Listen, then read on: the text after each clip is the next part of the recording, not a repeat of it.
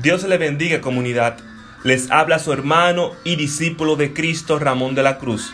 En este día quiero compartir con ustedes un mensaje muy importante de parte de Dios. Les invito a que me acompañen a desarrollar el tema titulado La adoración. Hablaremos sobre cuál es el concepto de adoración, formas de adoración, características de la verdadera adoración y por qué debemos adorar. Antes de iniciar, definamos primero qué es la adoración. El término adoración tiene como origen la palabra latina adorare, compuesta por el prefijo ad, ad, que significa hacia, y la palabra orare, que significa orar. De acuerdo a la Real Academia de la Lengua, adorar significa reverencia o rendir culto a un ser que se considera de naturaleza divina. Ahora bien, Profundizando un poco más sobre la definición, debemos tener en cuenta que la adoración es un reconocimiento, admiración de supremacía, poder y agradecimiento sobre un ente externo a nuestro ser.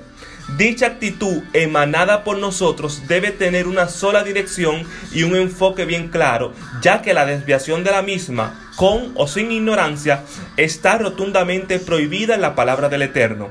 Dicho esto, podemos definir que adorar es atribuirle la honra, la gloria, la alabanza, la adoración, la admiración, la reverencia y devoción a nuestro único y grandioso Señor Jesús, tanto por su grandeza como por su bondad.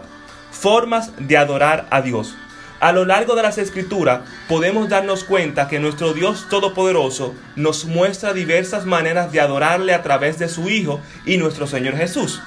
Todas estas formas de adoración en las cuales Él se siente complacido con nosotros, debemos hacerla bajo la plataforma de un corazón sincero y dispuesto a agradarle verdaderamente. En el libro de Juan, capítulo 4, versículo 24, la palabra nos revela lo siguiente, Dios es espíritu, y los que lo adoran deben hacerlos guiados por el espíritu y en forma verdadera. Cierro cita bíblica. En este versículo de la palabra nos muestra algo muy interesante y lo voy a repetir. Y los que lo adoran deben hacerlos guiados por el Espíritu y en forma verdadera. Al leer esta parte del versículo surge una pregunta. ¿Cómo yo puedo conectar mi espíritu con el Espíritu Santo de Dios de manera que yo pueda ser guiado por Él? La respuesta a este interrogante la encontramos en el libro de Salmos, capítulo 51, versículo 17, donde nos dice lo siguiente, los sacrificios que tú quieres son el espíritu quebrantado. Tú, Dios mío, no desprecias al corazón contrito y humillado. Para yo conectar mi espíritu con el Espíritu Santo de Dios, necesito reconocer verdaderamente que yo a lo largo de mi vida le he fallado, que yo no soy perfecto y producto a mi imperfección he cometido actos que ofenden al Dios infinitamente santo que demanda santidad de mí. Santidad quiere decir que me aparte de todo lo que me aparta de Él. Una vez hecho esto, estaré listo para ser guiado por el Espíritu Santo de Dios y de esta manera cualquier forma de adoración que yo realice, Él se complacerá conmigo y la aceptará. Ahora bien, para citarle algunas de las formas de adoración que la palabra del Eterno nos muestra, acompáñenme a través de las escrituras. Número 1. Salmos capítulo 32, versículo 11. Alégrense ustedes los justos, regocíjense en el Señor, canten todos ustedes los rectos de corazón. Aquí podemos ver que una de las maneras de adorar a Dios es con una actitud de regocijo y alegría. Número 2. Salmos capítulo 33, versículo 2. Alaben al Señor al son de la ira, entonen alabanzas con el arpa. Las escrituras nos muestran que también podemos usar instrumentos musicales a la hora de adorar y exaltar nuestro gran y poderoso Dios. Número 3. Salmos capítulo 63, versículo 4. Mientras viva te alabaré alzaré mis manos para alabarte. Una señal visible que nosotros exhibimos como rendición y reverencia mientras adoramos es levantando las manos. Número 4. Salmos capítulo 95 versículo 6. Vengan y rindémosles adoración. Arrodillémonos delante del Señor nuestro Creador. Aún con nuestra postura podemos expresar adoración, ya sea que estemos de pies, arrodillados o postrados. Número 5. Salmos capítulo 149, versículo 5. Que se alegren los fieles por su triunfo que aún en sus camas griten de júbilo.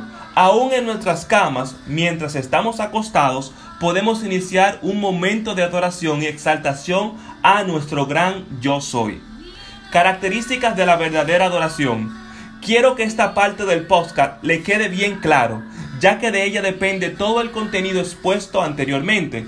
La verdadera adoración abarca mucho más que cantos y danzas en los templos de las iglesias. La verdadera adoración se caracteriza porque tengamos una forma de pensar y vivir que siempre honre y dé gloria a Dios por nuestras acciones.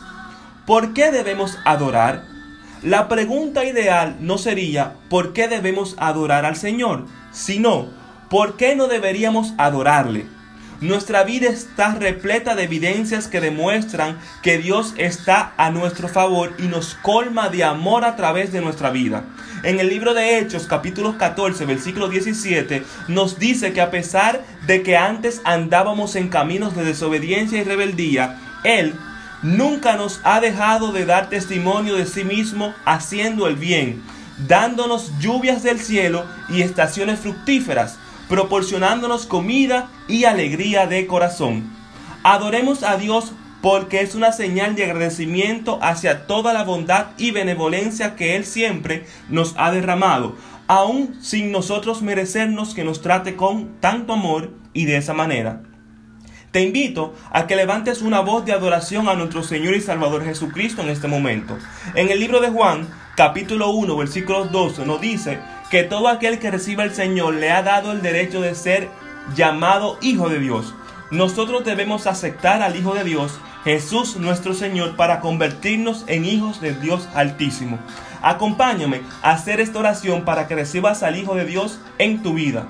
La palabra de Dios en Romanos capítulo 10 versículo 9 nos dice que si declaras con tu boca que Jesús es el Señor y lo crees de corazón que Dios lo levantó de entre los muertos, Dios te salvará y te regalará de gratis la vida eterna. Acompáñame a orar. Señor Jesús, en este momento yo reconozco que he pecado.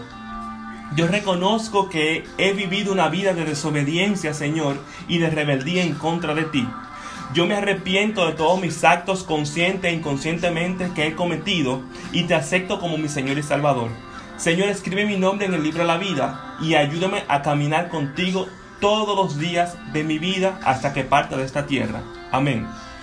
Dios le bendiga comunidad. Les habló su hermano y discípulo de Cristo, Ramón de la Cruz.